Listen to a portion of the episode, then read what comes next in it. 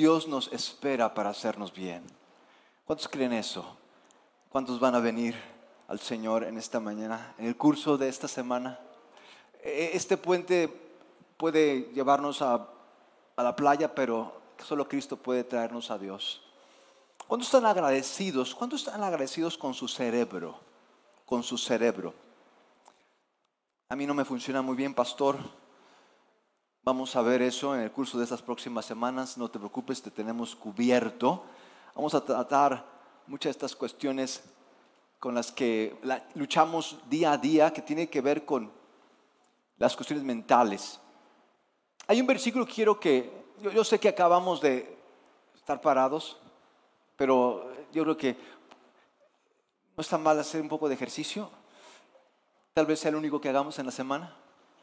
De modo, ¿qué les parece si nos ponemos una vez de pie y juntos leemos este versículo que se encuentra en Primera de Tesalonicenses? El cerebro es el órgano más increíble que tiene el cuerpo humano, el más increíble. En el primer año de vida, nuestro cerebro hace más de un millón de conexiones por segundo. Es el único cerebro, es el único cerebro, es el único órgano, el cerebro que trabaja las 24 horas del día, los 365 días del año, desde el nacimiento hasta que te enamoras. Es una maravilla el cerebro humano. ¿Cuántos dan gracias? Vamos a darle gracias al Señor por lo que nos... Es una super máquina, una computadora. Dice así la escritura, ahora, ahora, ahora que el Dios de paz los haga santos. Santos o completos es la, una traducción que podemos usar. Santos también unidos, nos haga unidos. Santos, completos, unidos en todos los aspectos. Y que todo tu espíritu, que todo su espíritu, en otras versiones vamos a encontrar mente, que toda su mente, alma y cuerpo se mantengan sin culpa en la manifestación de nuestro Señor Jesucristo. Y que todo su, su, espíritu, su mente, toda su mente, su alma y cuerpo se mantengan sin culpa en la manifestación de nuestro Señor Jesucristo. Ustedes son el pueblo escogido de Dios, dice Pablo. Dios los ha elegido a ustedes para que Él haga eso por medio de ustedes. Padre, gracias te damos en esta mañana por este tiempo juntos. Tú eres un Dios de paz. Queremos, Señor, estar en paz. Sabemos que es cuando mejor trabaja nuestro cerebro, cuando tiene paz. No cualquier paz, sino la paz que tú das, porque tú eres un Dios de paz. De modo que en esta mañana, para quienes podamos estar luchando con tantas decisiones y tal vez estemos siendo presos de alguna cuestión mental como la ansiedad, la depresión. Señor, que tú estés obrando en nuestras vidas en el curso de esta semana y en el curso de estas semanas, lo que tú nos tienes para nosotros. En Cristo Jesús, amén. Pues pueden dar un aplauso aquel que es bueno. Pueden tomar sus asientos. Muchas gracias. Qué bueno, qué bueno que están aquí.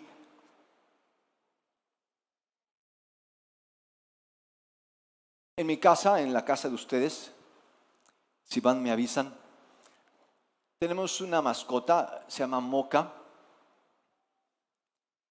Es una mezcla de salchicha con, con Rottweiler. Ya necesita una desbigoteada. Y hace algún tiempo encontramos en las patas de nuestra mascota, encontramos algo raro. Y yo pensé, porque le vi cara de garrapata. De modo que le dije a mis hijos, hijos, es tiempo de cuidar a su perro.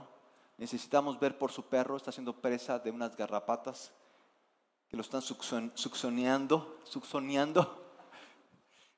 De modo que le dije, hijos, por favor, agárrenme a ese perro que yo le voy a arrancar esa garrapata. Y ahí mis tres hijos agarrándole la cola, agarrándole la cabeza, los tres ahí montados sobre el perro para yo quitarle esa garrapata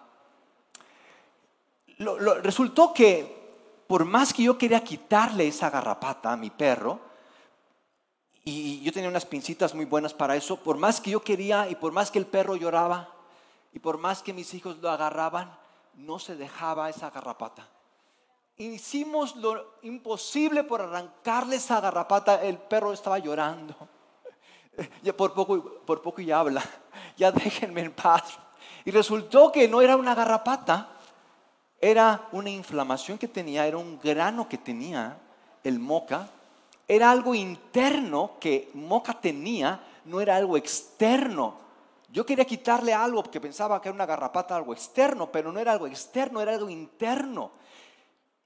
Y, me acuerdo de esto que le hicimos a mi perro, yo no sé cómo no me odia el perro. No era una garrapata.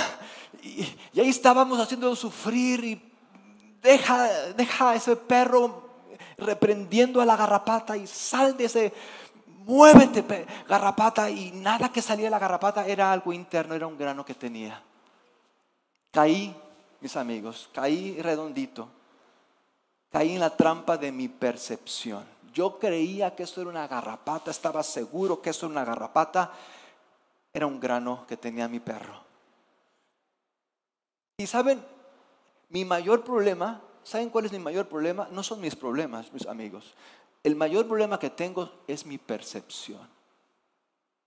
El mayor problema que tengo no son mis problemas. Yo le echaba la culpa a mi cónyuge, a mis hijos, después que ya no podía, ya no, sabía quién echar la culpa porque ya había usado con mis hijos, con mi cónyuge, ahora el gobierno, ese me faltaba.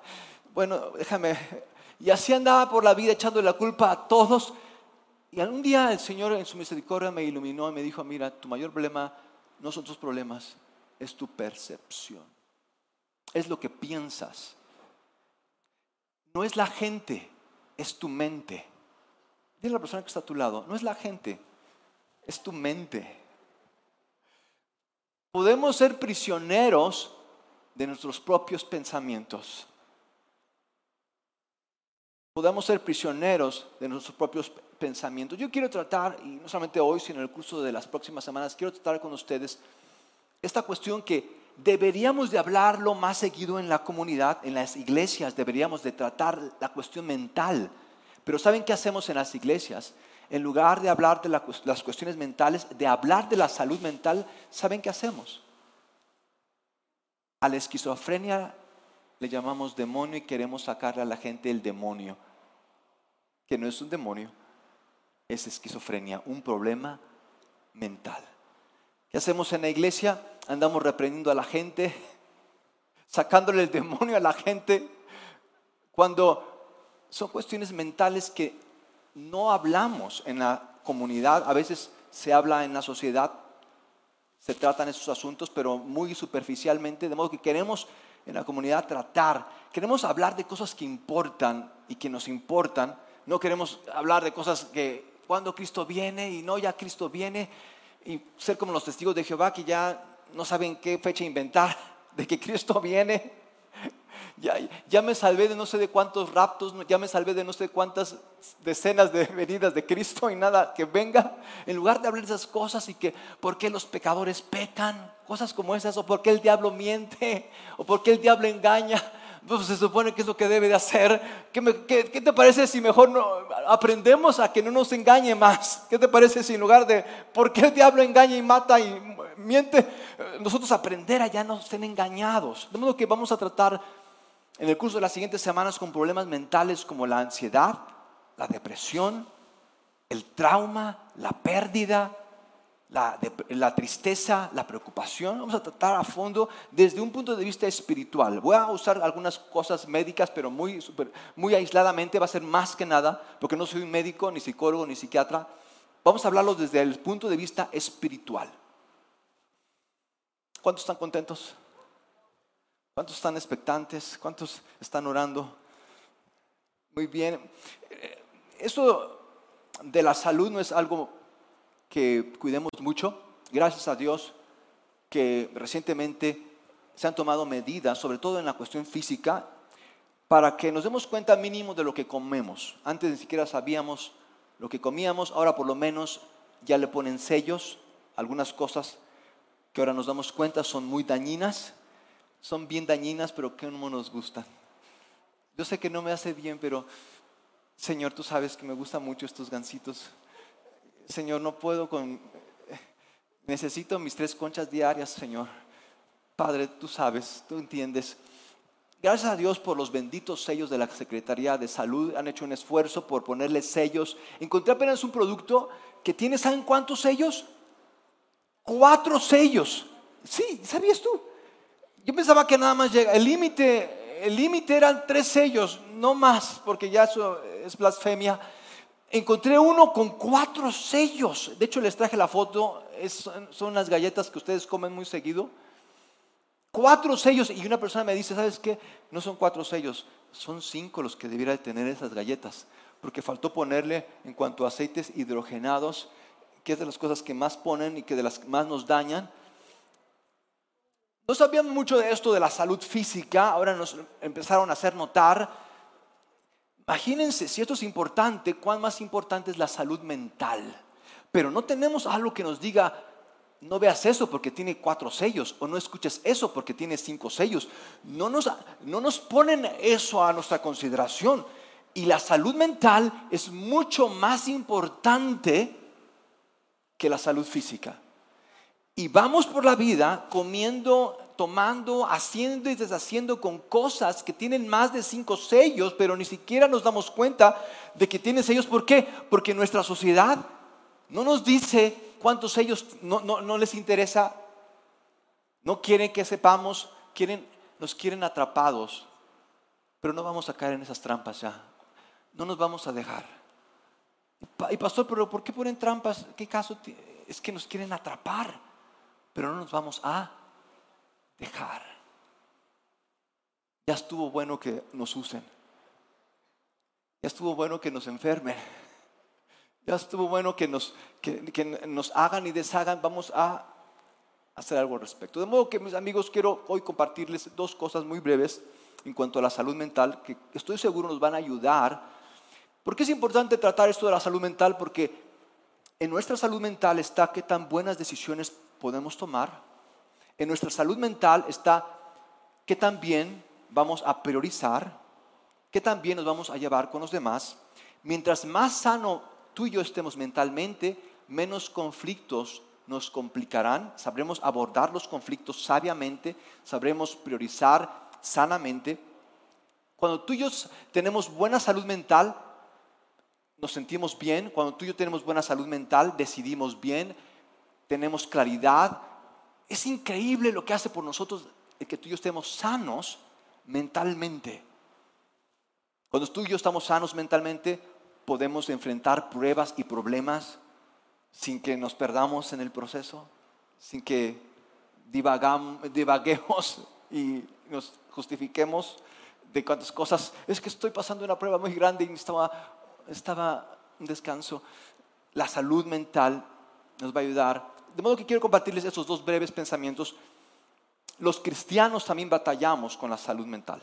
Ese es el primer pensamiento. Los cristianos también batallamos con la salud mental. Primer pensamiento, los cristianos también batallamos con la salud mental. Ojalá y el que tú y yo hayamos venido ya a la iglesia sea suficiente para que en la semana no tengamos problemas. Estaría padre, ¿no? Ya fui a la iglesia, espero no haya ningún problema, Señor. Yo ya cumplí, espero y tú cumplas. Pensamos eso, ¿no? Ya que, te digo por qué pensamos eso, porque cuando justo el miércoles o justo el martes pasa algo que tú y yo no queremos, ¿qué hacemos? Nos quejamos con Dios. Dios, no habíamos quedado en algo o nos ponemos medio mal. Pero ¿por qué te pones mal? Porque yo había pensado que porque ya había ido a la iglesia ya no me tenía que pasar esto. Yo no pero, pero creemos eso. Porque se nos ha enseñado eso, lamentablemente, en la iglesia, donde viéramos de hablar de cosas tan importantes como la salud mental, se nos ha dicho eso, se nos, se nos han hecho muchísimas promesas y tu vida va a cambiar y tú vas a ser feliz y vas a ser próspero. Y Dios dice, Dios te dice en esta mañana que toda maldición se rompe en tu vida, se corta toda carencia. Y ahí va uno, ay sí, y ahí uno se cae, uno se revuelca. ¿Cuántas cosas hacemos pensando que ahora sí? Y en la semana, oh realidad, no nos enseñan que las promesas de Dios y los procesos de Dios no nos llevan a buenos resultados. Nos enseñan las promesas, pero no los procesos. Y pasa que tú puedes venir a la comunidad, pasa que tú puedes servir en la comunidad, servir con lo de Dios. No va a ser que tú tengas, por ejemplo, estómago de lavadero. Bueno, Señor, se supone que en algo se iba compensar esto que estoy haciendo por ti. Ahora que ya estoy sirviéndote, no me va a salir pelo mínimo. Estoy esperando un milagro. Señor, ahora que me estoy consagrando a ti, se supone que ya no debo de tener problemas como preocuparme. Y muchas veces la salud mental, el hecho que tú estés viniendo a la comunidad, el hecho que tú ames a Dios, el hecho que tú cantes, no significa que la salud mental, que tus problemas mentales se acaben. Tú puedes seguir con problemas mentales. Pero, ¿qué hacemos en la iglesia? En lugar de tratar con los problemas mentales, en lugar de hablar de los conflictos que tenemos en nuestra cabeza, queremos sacar el demonio a la gente. Apenas vi unos videos, tengo las pruebas, si ustedes gustan se las puedo compartir. En una iglesia están orando para que las hermanitas perdieran peso. No les miento. Estaban, y una hermana, estoy sintiendo que me baja la lonja, pastor. Santo, santo su nombre. Yo decía, Señor, es por eso que los incrédulos no quieren ir a la iglesia. No quiero mentirles, no les miento. En una iglesia estaban orando para que a los hombres les creciera el pene. Qué pena decirles esto, pero Y así, y uno va a la iglesia y, de las cosas que importan no hablan. Las cosas que nos afectan no hablan como, como lo que viví hace algunos años, este trauma que pasé y que no me deja avanzar en la vida.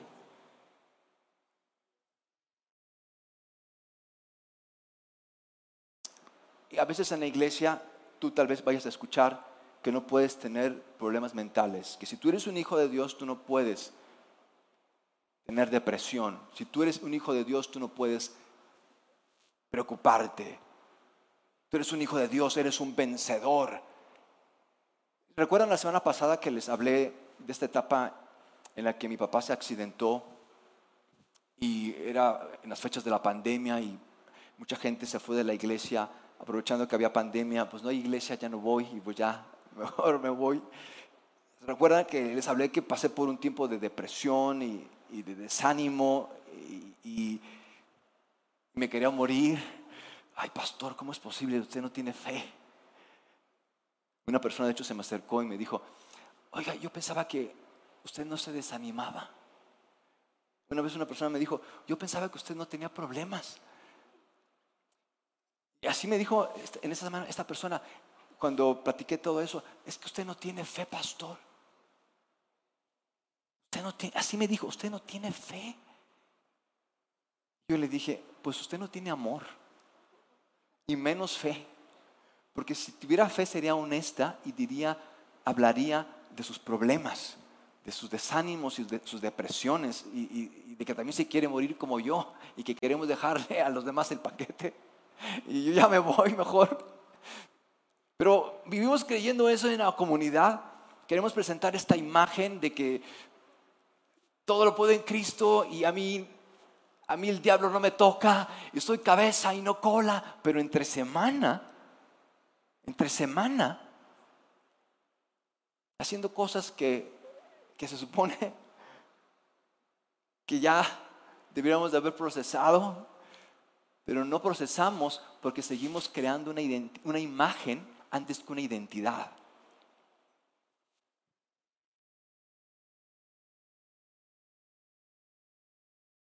Y, no es solamente mi caso de que yo me desanimo, me deprimo, también es el caso de los hombres de Dios. Elías, por ejemplo, ¿recuerdan Elías? Este hombre poderoso profeta de Dios, enfrentó a más de 700 profetas de Baal, los, los degolló él mismo. Imagínate, él mismo degollar a 700 profetas corruptos y al día siguiente salir corriendo y quiero a mi mamá y me quiero morir y Dios, ¿dónde estás? Pero si acabas de hacer caer fuego del cielo, Elías, no es que ahora estoy solo y nada más yo busco a Dios y todos pecan, nada más yo quedo.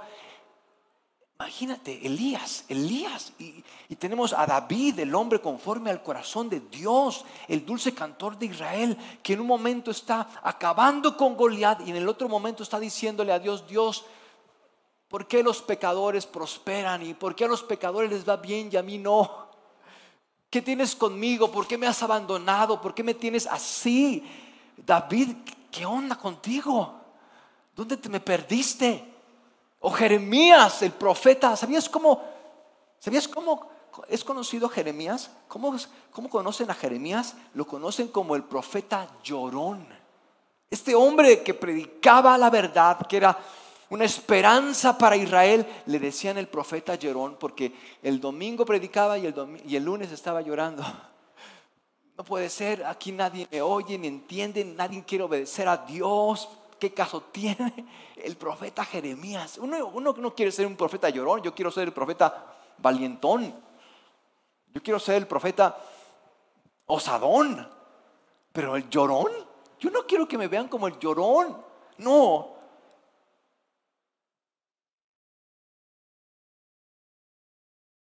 Y vivimos, mis amigos, por todo esto vivimos sin tratar con nuestros problemas mentales. Vivimos sin buscar salud mental.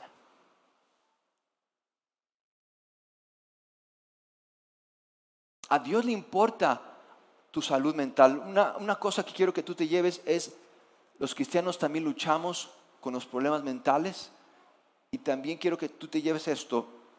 A Dios le preocupa tu salud mental.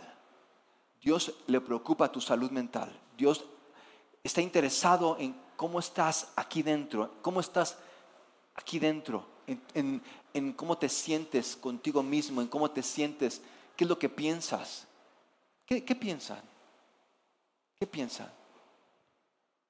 ¿Qué piensan? ¿Qué piensan más seguido? ¿Qué piensan más seguido? ¿Qué es en lo que piensan más seguido? ¿Sabían que en lo que piensan más seguido ese es su Dios?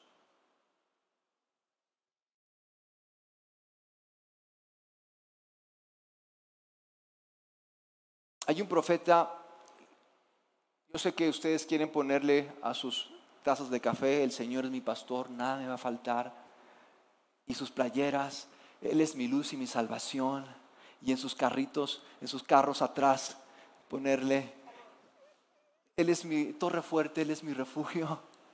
Pero ustedes no pondrían esto que quiero leerles en ninguno de sus, en ningún cuarto, en ningún cuadro de sus cuartos, en sus casas. Yo no, yo no creo que vayan a poner esto. Que el autor de este salmo es el Salmo 88, se llama Jimán. Yo sé que muchos no lo conocen.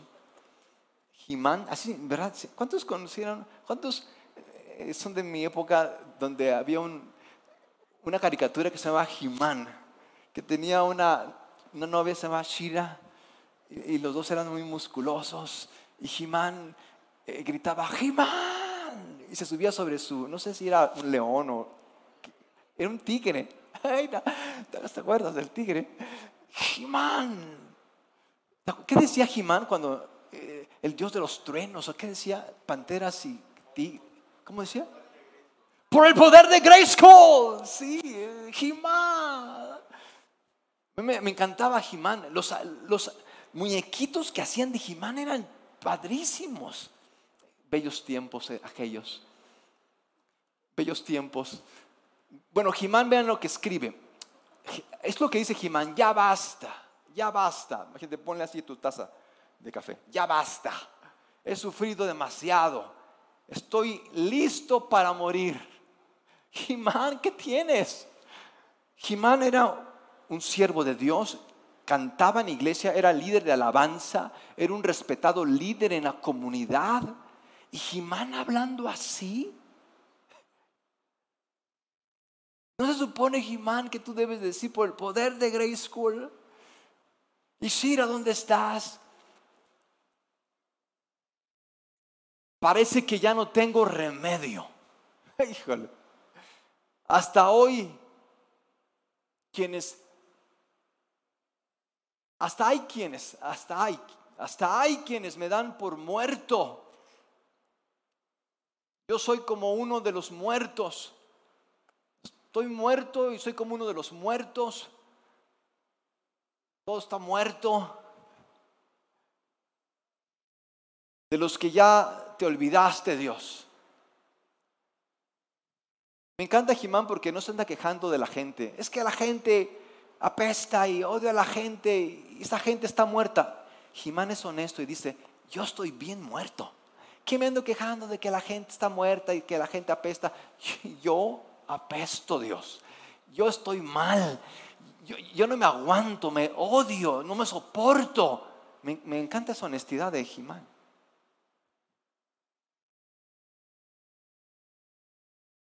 Oh Señor, a ti clamo. Pero vean, Jimán, a ti clamo, Señor, seguiré rogando día tras día.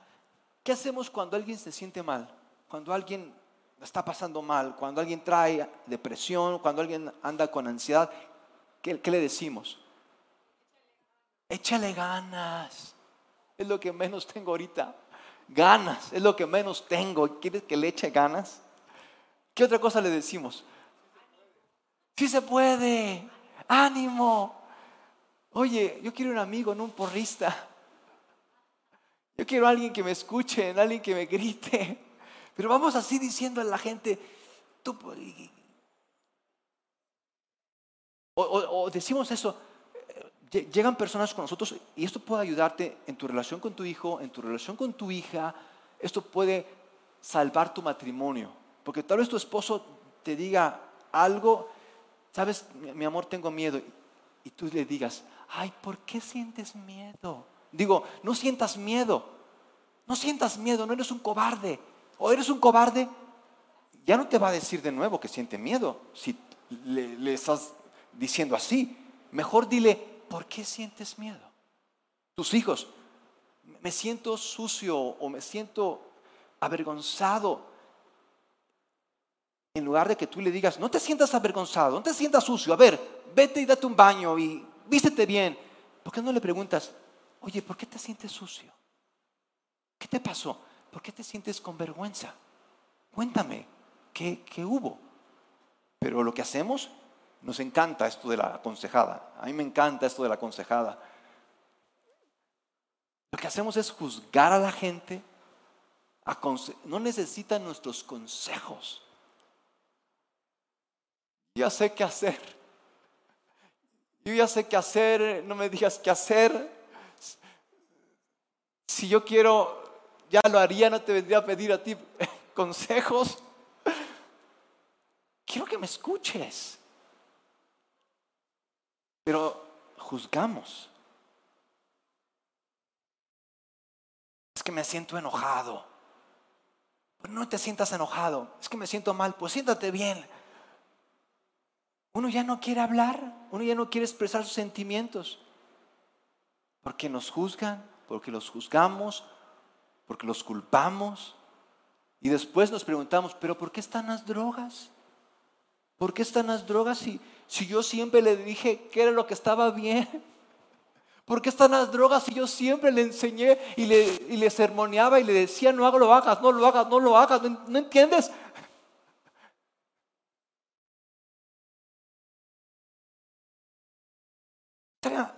Yo, te animo, porque esto puede salvar tu familia. En esta semana puede salvar tu familia. Esta vez que llegue tu hijo a decirte, me siento así, así, no lo juzgues. Algunos en la iglesia, más los cristianos, me han traído cantidad de casos, mis amigos. Mamás me traen a sus hijos, una niña, niños, adolescentes me traen y me dicen, pastor, ore por mi hijo porque ya no lo soporto. Por favor, sáquele el demonio. Así me han dicho.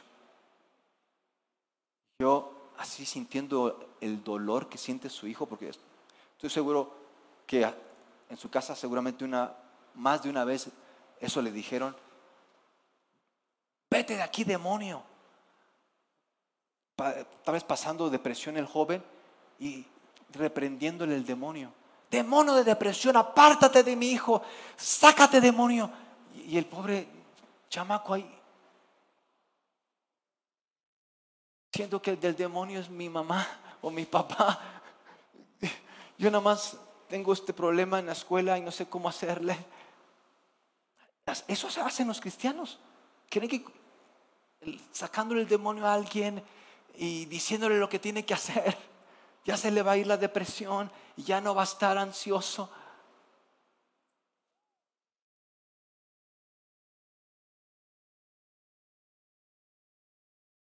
Y en esto de, ha sido un proceso de mucho tiempo y a veces, y recuerdo cuando caía y caía y ya decía que no iba a hacerlo y volví a hacerlo y mi vida era un, un sub y baja. Y en este proceso, algo que he encontrado es que antes era diario el que cayera, ahora es cada semana, ahora es cada mes, ahora es cada año, ahora es en ciertas temporadas. Me estoy conociendo, sé cuando soy, tal vez no sea un demonio lo que tú tengas, tal vez lo que necesites sea dormir. Porque quieren sacarle el demonio a ese muchacho o quieren sacarle el demonio a ese fulano. Y sabes, tal vez lo que necesites sea dormir. Y demonio de pereza, porque el muchacho nada más llega a la casa y se duerme. Y, y, le estás tú hablando y se duerme el muchacho. Y tú como padre ves que tu hijo se duerme y sabes qué piensas, no me quiere hacer caso, me quiere ignorar. Y ahí estás, demonio de pereza, apártate de mi, de mi hijo trabajador. Tú no quieres hacer un demonio de pereza. Y sabes, tal vez no necesite que le saques el demonio, tal vez necesite dormir, comer bien, tener amigos. No necesita que le saques el demonio Tal vez necesite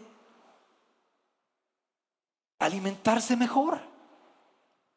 Tal vez necesite hacerse exámenes médicos. Ni siquiera sabe que tiene un hongo que por eso es que se duerme eh, donde se sienta.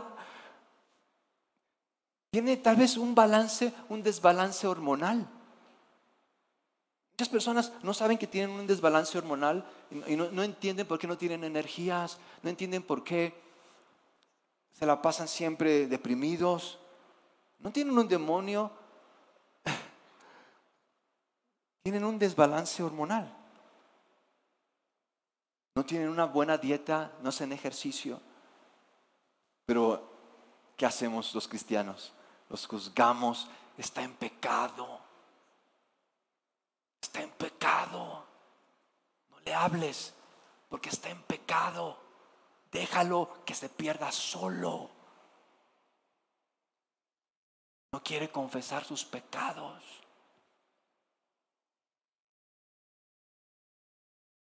No nos vaya a contaminar a nosotros. Déjalo. ¿Qué hacemos en la iglesia? ¿Qué hacemos nosotros? Con nuestros hijos, con nuestros cónyuges, con nuestros compañeros, no cuidamos nuestra salud mental. Culpamos, amenazamos, juzgamos, pero no vemos ni por nuestra salud mental ni por la salud mental de los demás. ¿Cómo tener salud mental? Es importante la salud física. Si, si hay alguna situación en, tu cuerpo donde te están saliendo ronchas o, o tal vez estás teniendo un trastorno alimenticio, cosas así, tú tienes que ir a un médico, no tienes que, es que ya, oré por cinco meses, llevo tres años orando, tú necesitas ir a un médico, atenderte. No, Dios me va a sanar. Oh, Dios mío. Ve y que te revisen. Necesitas tomar, no sé, vitaminas. Algo, revísate. No, y, bien cerrados los cristianos. No, yo estoy esperando en Dios que Él me sane. No, eso no es fe, eso es superstición lo que tienes. Tú crees que es Dios en que crees, no, es en tu superstición. Si es importante la salud física, yo te animo a que busques un doctor, a que te revises. Imagínate ahora la salud mental. Es más importante la salud mental. De hecho, yo estoy seguro de esto, es una de mis convicciones. Muchas de las enfermedades que tenemos son más bien enfermedades mentales. Muchas de las enfermedades físicas son enfermedades mentales. Más importante que la salud física es la salud mental. Eh, por siglos y siglos, civilizaciones enteras ahorita nos han eh, intoxicado con tanta medicina y con tantos medicamentos, nos tienen pero dopados, drogados con tantas cosas. Pero siempre se ha sabido que la salud está en el alma. Si tú estás bien en tu mente, vas a estar bien en tu cuerpo. De modo que más importante que la salud física, es importante la salud física, cuídate. Yo quiero que tratemos la salud mental. ¿Cómo estar sano mentalmente? Y en ese tiempo, algunas, cosas que he descubierto en mi, propia, en mi propio proceso para salir de mis problemas mentales, de tratar con mi depresión, de salir de mi desánimo, algunas cosas que he aprendido es que muchas veces, mucho de, nuestro cansancio mental, mucho del por qué tenemos depresión es cansancio mental, mucho de la ansiedad que tenemos es cansancio mental, mucho de, de todos esos trastornos obsesivos, compulsivos, todo esto que vemos tan seguido es cansancio mental. Tenemos allá en su casa, les he platicado, ya les he dicho, de mi gusto por los licuados. Hace muchos años que mi alimentación era a base de licuados. Mañana, comida, cena, licuados. Comía todo, todo lo hacía licuado. Por una parte para ahorrar tiempo.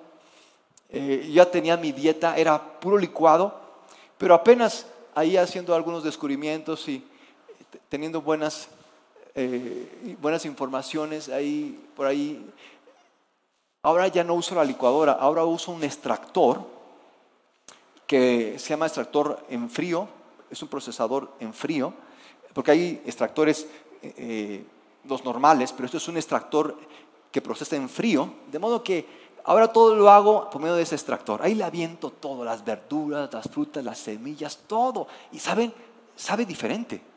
Con la licuadora tiene un sabor, pero ahora como que saben más las cosas, los ingredientes. Ahora es una delicia probar esos sabores porque le extrae el jugo, va hasta lo más íntimo y te saca algo bien puro.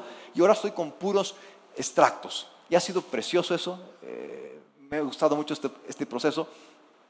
Y estaba apenas haciendo un extracto donde le estaba metiendo de todo, brócoli, eh, semillas, piña, lechuga, eh, digo, espinaca, y todo ahí revuelto. Y de repente que se para el extractor. Dije, ¿qué pasa? y, revisándolo, está conectado, tiene las piezas bien, está ensamblado bien. No, pues todo está bien. ¿Por qué se para? Es nuevo. Debería estar, a ver, tal vez si le pego, eh, lo tiro, lo azoto, eh, chance vaya a funcionar. Nada que funcionaba. Dije, pues ¿qué tendrá? Entonces lo abrí y lo destapé y estaba atoradísimo. Tenía bagazo, pero metido hasta la última tuerca. Estaba atascado. Dije, ah, pues con razón no funciona. Y ya lo limpié, le quité todo el bagazo. Y le volví a echar todo, de todo y de todo. Y ya funcionó de nuevo. Dije, ay Señor, gracias. Porque eh, si costó algo. Señor, gracias por el sector. Y a veces cuando, cuando ya no quiero funcionar, cuando simplemente me apago, he encontrado, ¿saben qué? Que estoy bien atorado de bagazo. Estoy repleto de cosas que hace años no limpio en mí. Y he encontrado que mucho del problema, de, esto de la salud mental, de nuestros problemas mentales, es porque nos ciclamos. Y quiero preguntarte, ¿crees que podamos conectarnos con Dios? ¿Podamos unirnos con Dios, ser santos con Dios, si no hemos dejado de estar unidos con nuestro pasado, con nuestras experiencias? con todo lo que hacemos y hacíamos?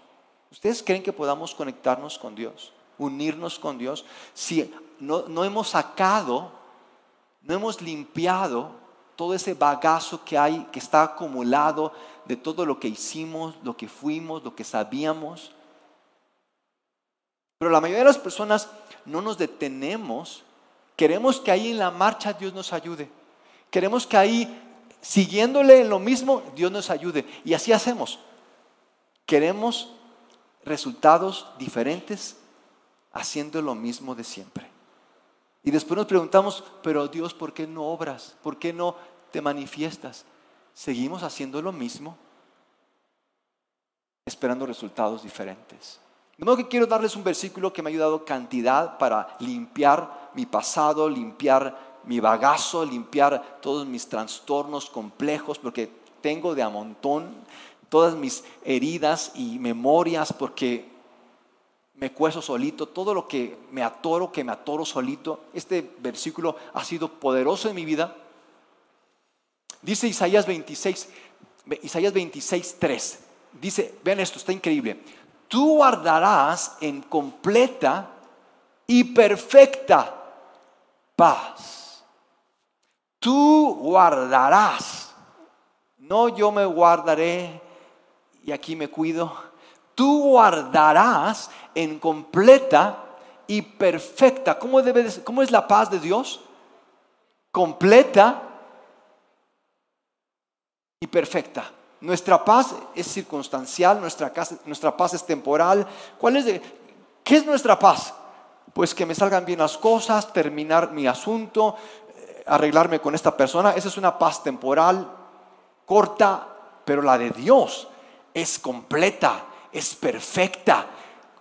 Tú guardarás en completa y perfecta paz a aquel, vean esto, cuyo pensamiento en ti persevera, porque en ti ha confiado. ¿A quién guardará el Señor? ¿A quien el domingo piensa en Dios? ¿A quien en la mañana recita el Padre Nuestro? ¿A quién dice Isaías que va a guardar en perfecta y completa paz? A quien persevere en pensar en Dios. Esta palabra paz en el hebreo, eh, eh, paz, si ustedes quieren aprender, ¿qué aprendiste hoy en la iglesia? Puedes decirle, aprendí que paz en hebreo es shalom. Shalom. Ay, qué bien. Oye, invíteme a tu comunidad, ahí aprenden cosas padres. Esta palabra paz en el original es shalom, shalom. Es una paz extraordinaria, es una paz de Dios. No es solamente shalom, cuando en el hebreo tú encuentras algo que se repite dos veces, es porque es algo único, extraordinario. La paz de Dios es así, es shalom, shalom, es una paz única, extraordinaria. Y persevera en el hebreo es la palabra samak. ¿Cómo se dice persevera en el hebreo? ¿Cómo se dice paz? Ay, ya saben en hebreo. ¿Cómo se dice persevera? Samak. Perseverar significa, eh, tengo tres hijos, la del medio se llama Keren y Keren le encanta estar con su mami. Va con su mamá y mamá, llévame y está abrazada de su mamá y besando a su mamá. Y a veces Bere, así como que ya se cansa de Keren y le dice, ya quítate garrapata. Así le dice. Pero así con cariño, ¿no? Garrapata, garrapatita, quítate ya, déjame en paz. Perseverar es, es como ser una garrapata. Pegarte tú, aferrarte tú. Dile la persona, dile, dile a la persona que está a tu lado, soy una garrapatita del Señor. Me gusta estar pegado a Él. Perseverar significa estar tan pegado a algo que tú le estás succionando estás chupando. Así debe de ser. Y dice aquí Isaías que quien persevera así tiene una paz completa y perfecta. No No quien lee un versículo y ya se está durmiendo. No quien va al domingo y ya se le olvidó todo. ¿Qué viste en la iglesia? Fui a la iglesia. Dice, quien persevera, quien se pega, quien, se aferra, quien se entrega, quien, quien hace algo quien se toma de algo tan fuerte que no me muevo de aquí, aquí me quedo, soy una garrapata y no me importa, soy tu garrapata y quiero ser tu garrapatita, Señor. Dice aquí, tú darás, tú guardarás en perfecta y completa paz. ¿Saben, ¿saben por qué? Y, tú puedes ver a nuestro alrededor todo esto de las cuestiones mentales, cómo nos están afectando. El problema no es la salud física, eso está ya mal. Pero el problema, mis amigos, es la salud mental que hoy estamos viviendo. El mayor peligro que tenemos es la salud mental en nuestras comunidades, en nuestras familias. Y lo que ayuda, lo que nos da salud mental es la paz completa y perfecta. Completa y perfecta. ¿Cómo obtengo esa paz? Estando todo el día en mis redes sociales. A ver, déjame ver. Eh, último, último video que veo de TikTok. Último, espérame. Ay, híjole, mejor, espérame, yo creo que otro más. Es que qué, bárbaro, híjole. Mis amigos, todo el mundo quiere llevarnos al baile. Y lo peor es que nos están llevando. Y nosotros todavía vamos y les pagamos afectándonos en nuestra salud mental. Y después nos preguntamos por qué estoy tan ansioso, por qué estoy tan preocupado, por qué no tengo ganas, por qué no tengo energías, por qué todo el día estoy viendo la televisión, qué otra serie nueva sale y me desvelo viendo la televisión. Es que tengo que ver el último capítulo de mi serie porque si no después ya no la entiendo. ¿Y qué serie va a salir? Y yendo de canal en canal y ahora no, es que tengo que ver las últimas, necesito estar informado, porque si no después me cuentan y me bailan, necesito saber todas las noticias y yendo de canal en canal y canal. Así tú y yo no vamos a tener paz. Dice, dice Isaías, a quien persevera su pensamiento en ti, a quien persevera su pensamiento en ti, cuyo pensamiento en ti persevera nada más una cosa, solamente un enfoque. A Él tú guardarás en completa y perfecta paz. ¿Y sabes por qué es importante la paz?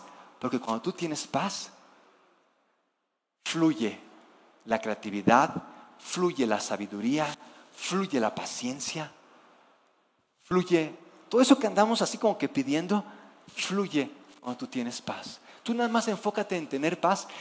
¿Necesitas trabajo? ¿Necesitas dinero? ¿Necesitas que alguien te dé un consejo? ¿Necesitas ayuda? La paz. De ahí va a fluir. Si tú tienes paz, tú tienes lo demás. Si tú tienes paz, tú tienes lo demás. Jesús estaba a unas horas de ser crucificado. Imagínense lo preocupado que pudiera estar Jesús me van a crucificar. Él sabía que Judas ya venía para entregarlo. Reúne a sus discípulos. ¿Qué creen que Jesús le dice a sus discípulos horas previas a que fuera crucificado? Imagínense el momento. ¿Qué puede decirles Jesús a sus discípulos? Pélense porque piernas para qué las tengo. ¿Eso les dijo? ¿Qué les dijo Jesús? Justo antes de ser horas antes de ser crucificado. Eso fue lo que le... Imagínense, estaba en un problema, no podía salir de esto. Aquí Jesús, ahora sí, te atrapamos. ¿Saben qué les dijo Jesús a sus discípulos? Mi paz les dejo, mi paz les doy. No como el mundo se las da, yo se las doy. Mi paz les dejo, mi paz les doy. ¿Cómo tener paz en problemas? Jesús, te van a crucificar. Era como que para que tú nos dijeras, vamos a repartirnos lo que hay y cada quien a su casa. aquí murió. Y nos está diciendo, mi paz les dejo, mi paz les doy, y que con eso ya, Jesús, mi paz les dejo, mi paz les doy. No se preocupen, no tengan miedo.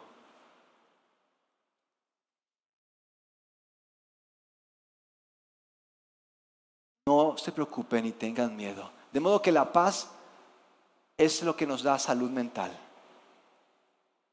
La paz es lo que nos da salud mental. ¿Cómo tenemos paz aún en los problemas? ¿Cómo tenemos paz aún en las presiones?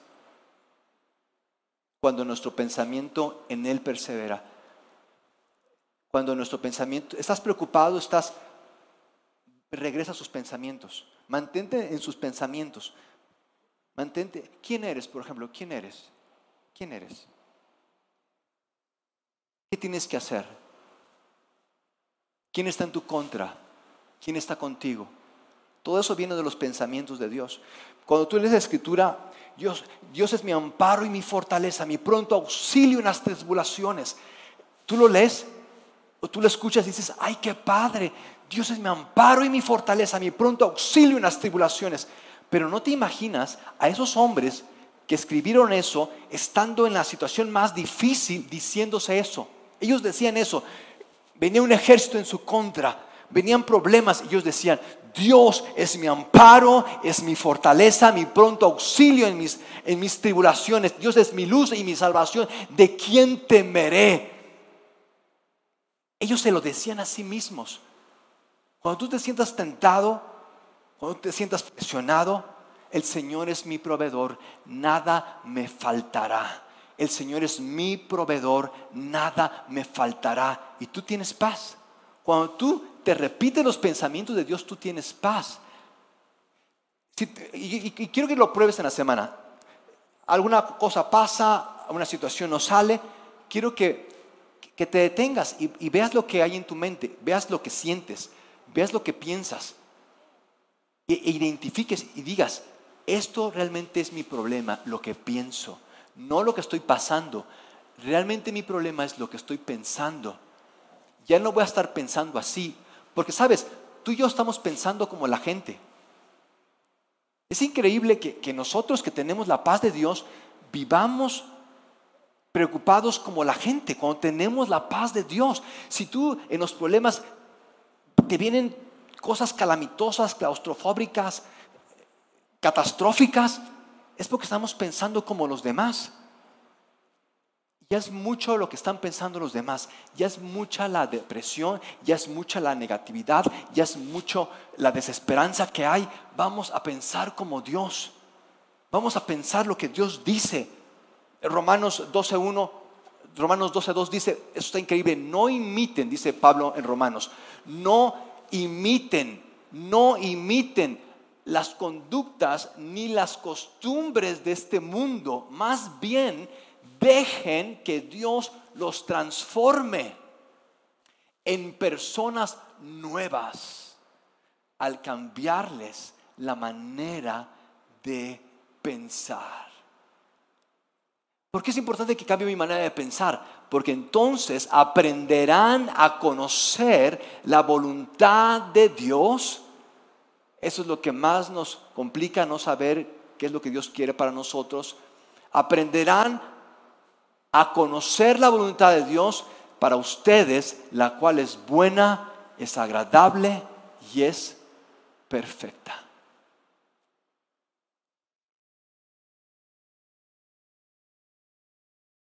¿Qué estás pensando? ¿Qué está haciendo en ti esos pensamientos?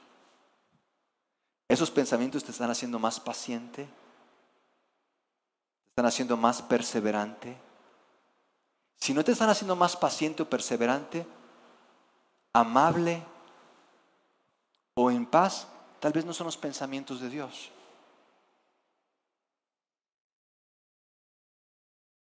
¿Cuántos quieren cambiar sus pensamientos por los de Dios? ¿En serio? ¿Sí? ¿Ok? ¿Qué les parece si nos ponemos de pie? ¿Qué les parece si oramos? ¿Qué les parece si pedimos al Señor no paciencia porque pedimos mucho paciencia?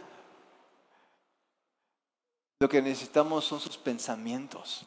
No necesitamos paciencia, sus pensamientos, pensar como Dios piensa. ¿Cómo piensa Dios? ¿Qué piensa Dios? Es lo que Él nos pide. Quiero que pienses como yo, quiero que persevere tu pensamiento. Yo sé que vas a querer regresar, a hacer lo que hacías antes. Cuando venga esta prueba, pero quiero que perseveres en pensar todo lo que te he estado hablando, lo que te he dicho. Quiero que tú perseveres en pensar lo que te tengo, lo que he hecho para ti, quién es Jesús y lo que he hecho para ti. Él ya lo hizo todo por ti. Que tu pensamiento sea quién es Jesús y lo que ha hecho por ti y para ti. Tú ya no eres culpable de juicio eterno, has sido redimido y perdonado. Tú ya no eres un esclavo de tus pecados, tú ahora eres un hijo de Dios amado. Tú no tienes ya una cadena que llevar, tú no estás bajo condenación, tú ahora eres uno de la familia de Dios. Dios tiene un plan perfecto para tu vida. El Padre, en el nombre de Jesús, gracias porque tus pensamientos son de bien y son de prosperidad para nosotros. Ahora queremos vivir, queremos pensar eso continuamente. Todos tus pensamientos sean nuestros pensamientos. En Cristo Jesús. Amén. Pueden darle un aplauso a aquel que pensó en nosotros, pensó en nosotros para que nosotros ya no nos quebramos la cabeza, Él ya pensó por nosotros. Solamente hay que pensar así, en lo que Él ya pensó para nosotros.